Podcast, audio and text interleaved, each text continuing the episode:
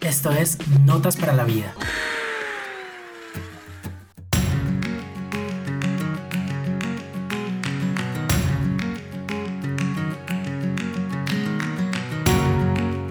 Recuerdan que al presentarles el podcast les conté que empecé a leer estos libros como un plan B al no poder ir donde un terapeuta profesional. Bueno, pues cuando me encontré el libro que les traigo hoy, pensé que estaba ni mandado a hacer. Su autor lo publicita como el botiquín que todos deberíamos tener para darnos primeros auxilios emocionales. ¿Cómo van? Yo soy Camilo Gómez y este es el episodio 4 de Notas para la Vida. Bienvenidos. El libro que les traigo hoy se titula Emotional First Aid, algo así como Primeros Auxilios Emocionales. Guy Winch, su autor, tiene todos los títulos en psicología que uno pudiera imaginar. Luego de estudiar su carrera, realizó un doctorado en psicología clínica en la Universidad de Nueva York, cursó un postdoctorado en el Centro Médico de la misma universidad y actualmente es miembro activo de la Asociación Americana de Psicología. Además de haber escrito varios libros, tiene varias charlas TED que las han visto cerca de 10 millones de veces. No es un aparecido el tipo. A lo largo del libro, Guy Winch se dedica a analizar siete lesiones psicológicas con las que la mayoría de personas podemos encontrarnos en el día a día y también va dando ejercicios prácticos para que las tratemos y evitemos que se conviertan en problemas mayores. Estas siete lesiones son el rechazo, la soledad, las pérdidas, la culpa, la rumiación, el fracaso y la baja autoestima.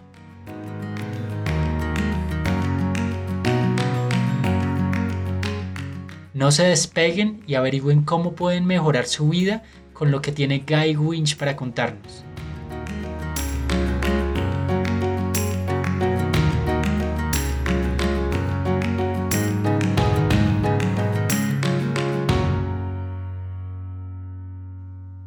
En general, cuando nos enfermamos, nos cortamos o sufrimos una lesión de otro tipo en nuestro cuerpo, lo más usual es que busquemos tratar dicha lesión antes de que empeore.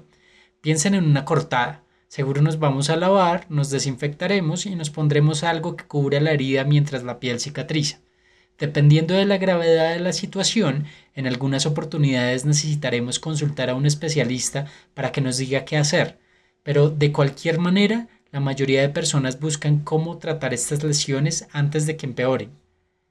De no hacerlo, nos puede pasar lo de esa molestia que nos empezó en una muela y que pensamos que nos iba a pasar en poco tiempo, y que lo mejor era no ponerle mucho cuidado, pero que solo fue empeorando. Seguimos sin ponerle cuidado hasta que el dolor se volvió insoportable y en una madrugada nos obligó a salir corriendo al médico.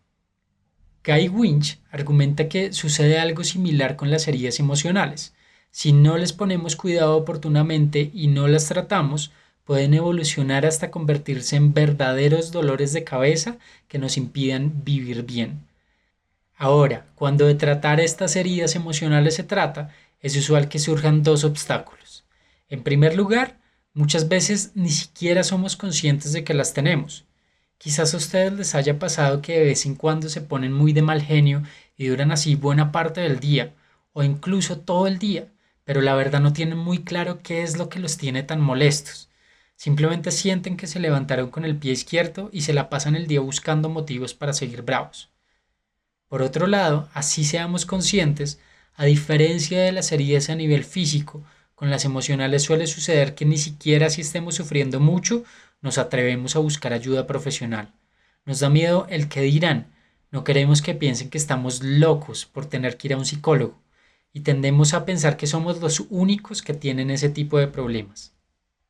Ahora, si logramos vencer estos obstáculos y queremos cuidar nuestras heridas emocionales, tenemos que tener en cuenta que, así como sucede con las cortaduras, un golpe o una quemadura menor, no todas las heridas emocionales ameritan que salgamos corriendo a buscar a un psicólogo. No aguanta que tengamos que ir a terapia cada vez que terminamos una relación de pareja, ni tampoco cuando injustamente nuestro jefe nos trate mal y nos humille en el trabajo. Además, para muchas personas tampoco es posible acudir a un psicólogo frecuentemente así quisieran. Estos tratamientos suelen tomar bastante tiempo y por eso suelen ser costosos. Es aquí cuando el libro de hoy cae como anillo al dedo, porque, como les conté al inicio, su autor se dedica a analizar siete lesiones psicológicas muy comunes y nos va mostrando ejercicios prácticos para que las tratemos y evitemos que se conviertan en problemas mayores. Para no hacer el episodio muy largo, voy a hablarles de este libro en dos partes. Empecemos hablando de la rumiación.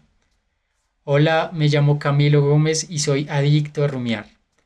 Para aquellos que de pronto no estén muy familiarizados con el término, en psicología se usa esta expresión para describir esa tendencia que tenemos muchos a pensar excesivamente en algo negativo. Puede ser algo que nos pasó o que nos podría pasar, pero simplemente no lo podemos soltar. Le damos y le damos vueltas, pensamos en pros y en contras. Lo pensamos en el día y justo antes de dormirnos. Lo miramos desde arriba, por los lados, de adentro hacia afuera y de afuera hacia adentro. Simplemente no podemos dejar de pensar en eso. Aunque en principio pudiera parecer bueno eso de analizar las situaciones, porque podríamos pensar que, por ejemplo, analizar muy bien una situación nos puede ayudar a tomar mejores decisiones y a no repetir errores del pasado, pues llega un punto en que pensar más sobre algo simplemente ya no es provechoso. Por el contrario, nos dice el autor que si seguimos empecinados en pensar en esa situación negativa, esto empieza a ser contraproducente y simplemente hace que la tristeza que nos causó esa situación sea más intensa y dure más tiempo. También nos va a costar más concentrarnos y motivarnos. Incluso puede hacer que personas cercanas a nosotros se alejen porque nos han escuchado mil veces quejarnos de lo mismo. Esto de rumiar, más temprano que tarde, se convierte en un círculo vicioso del que nos cuesta mucho salir y que nos mantiene estancados pensando y pensando sin poder actuar. Peor aún, dice Winch, cuando nos dejamos llevar por el hábito de pensar excesivamente en situaciones negativas, esto termina permeando todos los aspectos de nuestra vida. Empezamos a ver todos nuestros problemas como inmanejables, se nos ocurren menos formas de solucionarlos y las pocas que se nos ocurren no nos dan ganas de implementarlas. Por ejemplo, Guy cita un estudio en el que analizaron la reacción de un grupo de mujeres que recientemente habían identificado una masa en su cuerpo y encontraron una relación entre la tendencia a rumear de estas mujeres y el tiempo que se demoraban en programar una cita médica para revisar la masa. En otras palabras, encontraron que aquellas mujeres que tenían mayor tendencia a rumiar se demoraban hasta dos meses más en programar una cita médica que aquellas que no como que el rumiar tanto hacía que estas mujeres se dejaran llevar por todo lo que se imaginaban que podía pasarles y esto les generaba un miedo tal que les impedía actuar. Para tratar con esto de la rumiación, uno de los ejercicios que nos propone Guy busca disminuir las ganas que nos dan de rumiar. Como les comenté antes, analizar y reflexionar sobre una situación puede ser provechoso. El punto entonces es cómo hacer esas reflexiones y saber cuándo y cómo parar. Guy cita colegas suyos que han analizado esto de la rumiación y quienes han encontrado que uno de los factores que más influye en que un ejercicio reflectivo resulte positivo o no es la perspectiva desde donde hacemos la reflexión. Entonces, el ejercicio nos propone cambiar la perspectiva de nuestras rumiaciones. Para explicar el ejercicio, voy a contarles una historia de la vida real. Una de las cosas a las que más le he echado cabeza es al haber estudiado una carrera que estoy bastante seguro que no era para mí. Esto me ha hecho pensar cosas como que desperdicié unos buenos años de mi vida, que me merezco que ahora me cueste tanto conseguir buenos trabajos y que fui muy cobarde al no haberme animado a tomar la decisión de cambiarme de carrera cuando supe que eso que estaba estudiando no me gustaba del todo. Aplicando el ejercicio que nos plantea el libro, la idea es que cambiemos la perspectiva en dos sentidos. Primero, que dejemos de contarnos la historia desde el punto de vista del protagonista, es decir, nosotros, sino más bien que nos la empecemos a contar desde el punto de vista de un observador imaginario que estaba por ahí cuando eso nos pasó y presenció la situación. Por supuesto, este observador no tendrá todos los detalles de la historia como nosotros, pero gracias a eso mismo puede tener una visión un poco más objetiva de la situación. Cuando nos contamos mil veces la misma historia, recordando hasta el más mínimo detalle, es muy fácil que nos enfoquemos demasiado en el dolor, la rabia o la frustración que nos puede producir la situación. Por el contrario, al pensar como un observador externo, la idea es precisamente ponderar mejor estas emociones negativas y que nos podamos preguntar si en serio la situación es tan grave como nos lo parece. Un observador externo seguro va a pensar que no es lo ideal estudiar algo que a uno no le gustó, pero seguro también va a estar de acuerdo con que tampoco es tan grave como podríamos pensar. Al final de cuentas, así no me haya gustado, yo sí terminé la carrera, lo que significa que tengo un título universitario, lo que ya de por sí me abre puertas. Y con seguridad, así no me haya gustado mucho, puedo usar algo de todos esos años de estudio para vivir bien. Muy en línea con esto, la otra forma en que debemos hacer este cambio de perspectiva es resaltando las cosas positivas que tenga esa situación sobre la que rumiamos y rumiamos. Aunque nos cueste verlo, casi todas las situaciones tienen cosas buenas. En mi caso, por ejemplo, estoy convencido que el haber estudiado una carrera que no me gustó mucho me permitió aprender dos cosas muy importantes para la vida. Primero, que puedo llegar a ser muy disciplinado, tanto como para sacar adelante una carrera que no me gustó. Y segundo, el haber aprendido que cuando alguna decisión importante que haya tomado no me convence de mucho, es mejor tener la valentía para admitir un error a mitad de camino y tratar de corregirlo, que seguir adelante solo por miedo u orgullo. La idea del ejercicio es que gracias a este cambio de perspectiva logremos generar nuevos pensamientos o formas de ver esa situación que nos sirvan de cierre, que nos ayuden a concluir ese tema, a sentir que ya no hay más que pensar al respecto que es mejor dedicarle esos recursos mentales a otras cosas. En otras palabras, contarnos la historia de una forma tal que nuestras ganas de pensar en eso disminuyen. Insisto, al principio puede ser difícil, porque puede que estemos muy aferrados a nuestro dolor, pero poco a poco va funcionando. Pueden intentarlo simplemente sentándose en un lugar cómodo y dedicando unos minutos a hacer la reflexión, o, como a mí, puede que les sirva más escribir lo que se les va cruzando por la cabeza. Un consumo excesivo de redes sociales es algo que algunos estudios han empezado a asociar con sentimientos de soledad e incluso depresión. Según cifras del año 2019 citadas por la BBC, en una época pre-pandemia, Colombia ya era el tercer país del mundo donde las personas pasan más tiempo revisando redes sociales, con un promedio de 216 minutos diarios por persona y solo detrás de los filipinos y los brasileños. Esto es Notas para la Vida, un podcast a un solo oído. La segunda lesión psicológica de la que quiero hablarles es la soledad, un problema emocional que está sobresaliendo en estos tiempos de pandemia. Y aquí empiezo por diferenciar entre el sentirnos solos y el estar solos. No es lo mismo. Podemos estar rodeados de mucha gente todo el día y aún así sentirnos solos, así como podemos pasárnosla solos la mayor parte del tiempo y no sentirnos solos en absoluto. Si somos de aquellas personas que en efecto nos sentimos solos, pues tenemos una lesión psicológica a la que según Guy Winch debemos ponerle mucho cuidado Sentimientos prolongados de soledad están asociados con altos niveles de estrés, problemas de tensión y de sueño, un mal funcionamiento de las defensas de nuestro cuerpo, cuadros depresivos clínicos y hasta pensamientos suicidas. El autor del libro cita estudios que sugieren incluso que sentirnos solos por periodos prolongados de tiempo tiene efectos sobre nuestra salud similares a los de fumarnos varios cigarrillos al día. Para empeorar la cosa, cuando nos sentimos solos, sin quererlo, adoptamos comportamientos que irónicamente ayudan a perpetuar este estado. Por ejemplo, cuando nos sentimos solos, nuestro cerebro entra en una especie de modo de autoprotección para minimizar eventuales nuevos rechazos.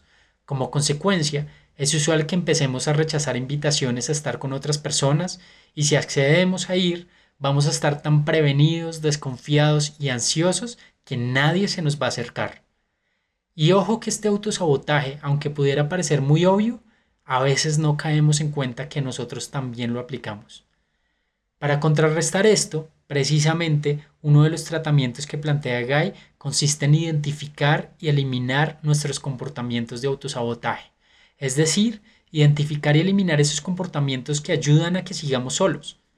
Por ejemplo, si asistimos a una reunión, pero estamos tan prevenidos que nos la pasamos cruzados de brazos, no sonreímos y evitamos el contacto visual con otras personas, pues difícilmente vamos a poder charlar con alguien. Aplicado a estos tiempos de cuarentena, puede ser que veamos en una red social que varios compañeros de colegio o universidad con los que hace rato no hablamos van a hacer una videollamada, y aunque en el mensaje decían que la reunión estaba abierta a cualquiera de la promoción, nosotros nos convencemos de que es mejor no asistir porque no nos invitaron específicamente a nosotros. Seguro ni se acuerdan que existimos, podríamos pensar.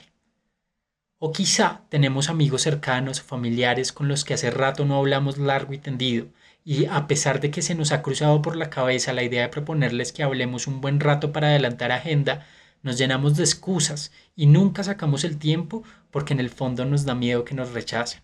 Pensamos que a nadie le interesa charlar con nosotros, que somos una molestia para los demás. O puede ser que hayamos participado en una videollamada familiar, pero casi ni dijimos nada en toda la reunión, y aunque de dientes para afuera podemos jurar que estuvimos tan callados porque nunca hubo la oportunidad perfecta para intervenir, puede ser que el saboteador que todos llevamos dentro nos haya convencido de que seguro a nadie le interesaba lo que teníamos por decir y que era mejor quedarnos callados para evitar confirmar que así era. Es cierto que no hay garantía de que no nos vayan a rechazar, pero se trata de esforzarnos por hacer nuestra parte y por evitar que esto de la soledad se convierta en una profecía autocumplida.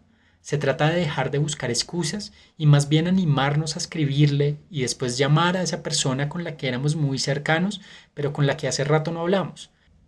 Se trata de animarnos a poner un post en alguna red social para ver si a alguno de nuestros conocidos le interesa reunirse con nosotros para explorar cierto hobby como cocinar, discutir pelis o incluso hacer un podcast.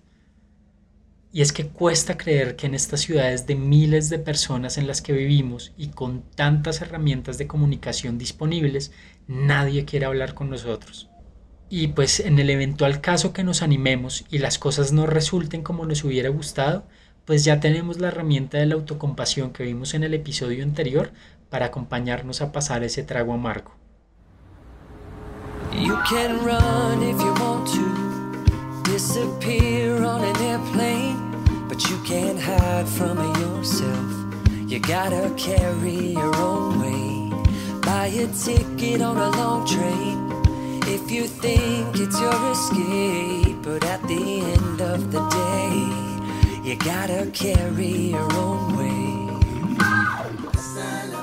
con el patrocinio de Guy Winch, ahí tienen un par de tratamientos o ejercicios prácticos que cualquiera puede poner en su botiquín de primeros auxilios emocionales y que seguro les serán muy útiles a la mayoría por estos días.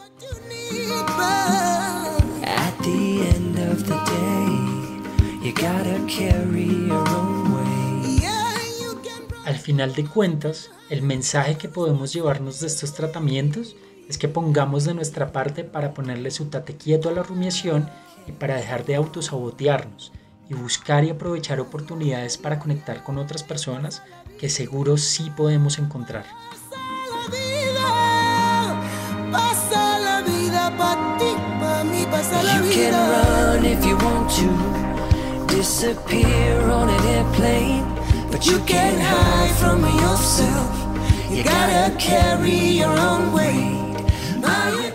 Esto fue Notas para la Vida. Nos oímos en un par de semanas con los ejercicios que nos propone Guy Winch para tratar otras lesiones emocionales con las que todos nos podemos encontrar en el día a día. Si quieren discutir más lo que va a este libro, escríbanme a notasparala.gmail.com o en Instagram en arroba notasparala.vida.com. Gracias por escuchar.